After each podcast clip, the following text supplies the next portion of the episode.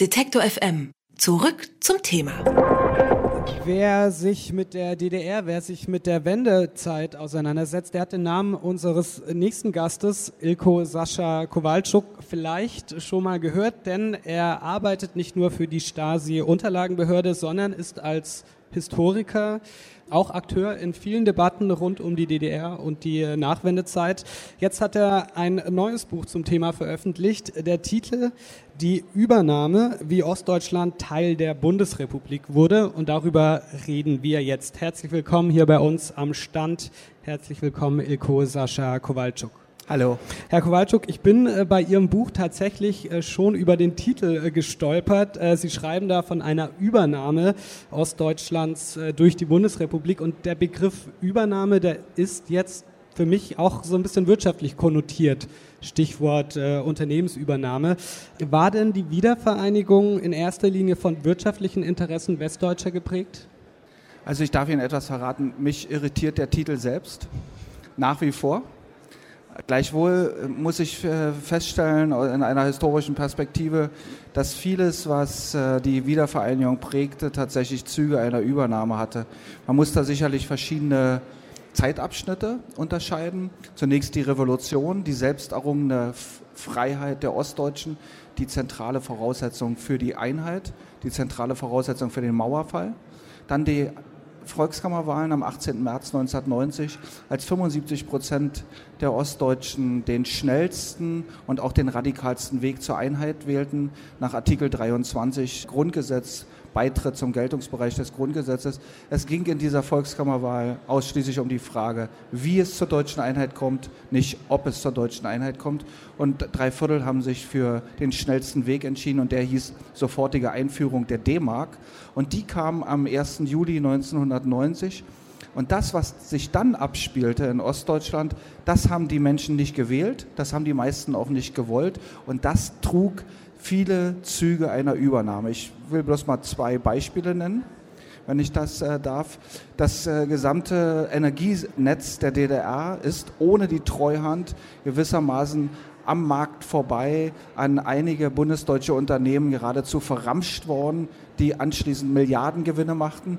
Genauso ist das Banken- und Sparkassensystem der DDR mit dem völlig intakten äh, Infrastrukturnetz und den gesamten Schulden für mehr oder weniger ein Appel und ein Ei an Deutsche Bank, an Dresdner Bank, man kann schon sagen, übergeben worden. Und die haben Milliarden Gewinne gemacht.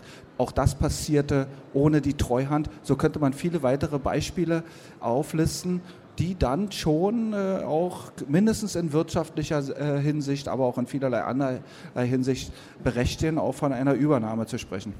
Das alles ist jetzt ungefähr 30 Jahre her. Inwieweit ist denn die Erfahrung, von der Sie sprechen, also diese Übernahme äh, durch den Westen auch heute noch präsent? Inwieweit hat das heute noch gesellschaftliches und politisches Gewicht? Also ich glaube, dass wir heute so intensiv über Ostdeutschland äh, sprechen, hat zwei Gründe. Erstens, dass äh, in Ostdeutschland eine starke rechtspopulistische Bewegung präsent ist, dass die AfD große Wahlsiege in Ostdeutschland einführt, wobei diese Wahlsiege ja nur die Spitze des Eisbergs sind. Und das geschieht vor einem Hintergrund, dass das ostdeutsche Beispiel ja nur ein Beispiel dafür ist, was sich in vielen anderen Ländern Europas zuträgt und nicht nur Europas, sondern denken Sie an Brasilien, denken Sie an Philippinen, an Mexiko, an die USA. Überall haben wir ähnliche Bewegungen, äh, die wir sozusagen konstatieren müssen. Und dafür ist Ostdeutschland gewissermaßen ein Beispiel, aber auch ein Beispiel dafür, dass es nicht eine monokausale Erklärung dafür gibt, warum zum Beispiel der Rechtspopulismus so einen Aufstieg hat. Es liegt eben nicht nur an den unverarbeiteten Geschichtstradition aus der SED-Diktatur herkommt. Es liegt nicht nur an dem Transformationsprozess seit den 1990er Jahren, sondern es liegt eben auch an unaufgearbeiteten Traditionen zum, zum Nationalismus, Rassismus, Antisemitismus, zum Illiberalismus, zum Etatismus, die aus dem 19. Jahrhundert herrühren und die Wucht der und die Folgen der Globalisierung, die Ostdeutschland genauso wie viele andere Regionen der Welt mit äh, sozusagen volltreffen. Und diese Melange zusammen ergibt eben diese besondere Situation. Und vor dem Hintergrund ist Ostdeutschland erstens auch international interessant, weil sich hier in einem großen, rasanten Tempo etwas zuträgt, was woanders auch droht. Das sind die allgemeinen äh, Ursachen dafür und eben die speziellen. Und da spielen die Transformationserfahrungen, dieser wirtschaftliche Umbruch seit 1990 eine, eine große Rolle immer noch. Die Menschen wenn die mit solchen Umbrüchen konfrontiert werden, sind in der Regel nicht dazu in der Lage, wenn das genau gerade passiert, das zu verarbeiten, daraus Schlüsse zu ziehen, sondern erst mit einem gewissen Abstand. Und der letzte Satz, in Ostdeutschland passiert etwas, was wir so woanders auf der Welt eben nicht beobachten können, dass innerhalb einer Erwerbsbiografie innerhalb von 25 Jahren zwei große Umbrüche verkraftet werden müssen. Und meine These lautet, das muss die Gesellschaft einfach überfordern. Wenn wir jetzt nochmal ins Ostdeutschland der 90er Jahre zurückgehen, aber auch, ich würde behaupten, in den Nullerjahren äh, fand das auch noch statt, dann hat man häufig davon gehört, dass den Ostdeutschen nicht richtig zugehört wurde oder wird. Ist dann das, was momentan passiert mit den hohen Wahlergebnissen der AfD, auch sowas wie eine Selbstermächtigung der Ostdeutschen, die dadurch wieder Aufmerksamkeit bekommen, Bundesdeutsche auch? Das weiß ich nicht so genau, ob das eine Selbstermächtigung ist, wenn man äh, Populisten, Neofaschisten folgt. Das interpretieren manche so als den Aufstand gewissermaßen gegen das Establishment. Da wäre ich etwas zurückhaltender, weil man muss sich bei allem Verständnis für das, was an Strukturumbrüchen äh, zu konstatieren waren, was dort zu verkraften war, eben doch sagen, die AfD im Osten wird nicht trotz deren völkisch, rassistisch, nationalistischer Ideologie gewählt, sondern zwei Drittel der Wählerinnen wählen sie genau wegen dieser rassistischen Ideologie. Und insofern hat das relativ wenig mit so, was häufig gern in Sonntagsreden gesagt wird oder in Talkshows behauptet wird, mit Protestverhalten zu tun. Wenn wir nochmal zurückgehen in die Jahre 89, 90, ähm, Sie haben äh, die politische Dimension schon angesprochen, aber war denn damals tatsächlich die Wiedervereinigung oder wie Sie äh, schreiben, die Übernahme alternativlos, auch angesichts der Massen an, an Ostdeutschen, an äh, ehemaligen Bürgern der DDR, die in den Westen gegangen sind?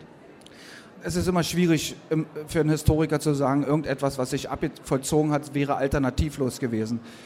Ich glaube, die Politik hatte damals aber in der Tat relativ begrenzte Handlungsmöglichkeiten, nur etwas anderes zu äh, gestalten. Es war ja eine historisch einmalige Situation. Niemand hatte eine Erfahrung, hatte, wusste, was eigentlich zu tun ist. Die Straße diktierte das Tempo in einer unglaublich hohen Dynamik. Und insofern rannten eben auch die politisch Handelnden dem Druck der Straße immer hinterher. Das äh, war insbesondere an der Jahreswende 89, 90 zeichnete sich das so ab und hielt das ganze Jahr über 1990 auch äh, sozusagen unter diesen hohen so stand. Ich glaube nicht, dass es wirklich eine Alternative gab zu, der, äh, zu dem Tempo, auch zu, der, äh, zu dem schnellen Tempo der Wiedervereinigung. Man muss sich einfach bewusst machen, noch Anfang Februar 1990 geht Kanzler Kohl davon aus, dass die Wiedervereinigung sehr schnell kommen wird, wahrscheinlich Mitte 1995. Und dann kommt die bereits im Herbst 1990. Also da sieht man einfach die Dynamik, unter der alle gelitten haben. Aber ich glaube, es gab in den einzelnen Etappen, die dann zu absolvieren waren, durchaus Alternativen, mindestens in der Symbolpolitik. Ich sage nur ein Stichwort. Man hätte eben damals unter anderem als ein Symbol, dass ein neuer Abschnitt der deutschen Geschichte begonnen hat, äh, eine neue Verfassung, sozusagen einen Verfassungsprozess in Gang setzen müssen und eine neue Verfassung verabschieden müssen, was im Übrigen ja auch die Intention der Gründungsväter und Gründungsmütter des Grundgesetzes war. Jetzt können wir bekanntlich die Zeit nicht äh, zurückdrehen, aber kann man denn heute die Fehler, die damals gemacht wurden, überhaupt noch revidieren, politisch, gesellschaftlich, oder ist da der Zug schon abgefahren?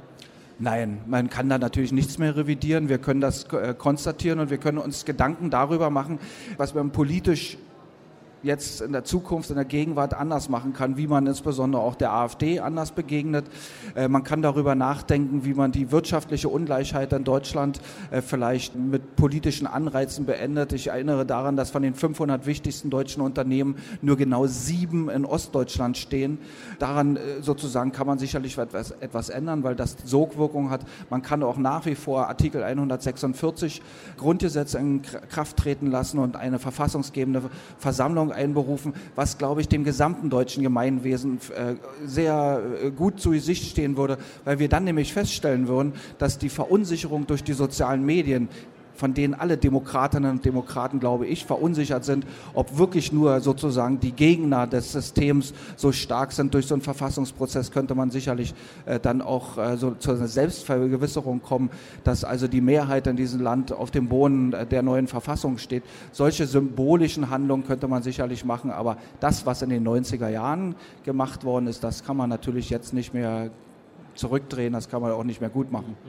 Ilko Sascha Kowalczuk war das, mit dem ich über sein Buch die Übernahme, wie Ostdeutschland Teil der Bundesrepublik wurde, gesprochen habe. Erschienen ist das im CH Beck Verlag für 16,95 Euro kann man es kaufen. Vielen Dank für den Besuch. Dankeschön.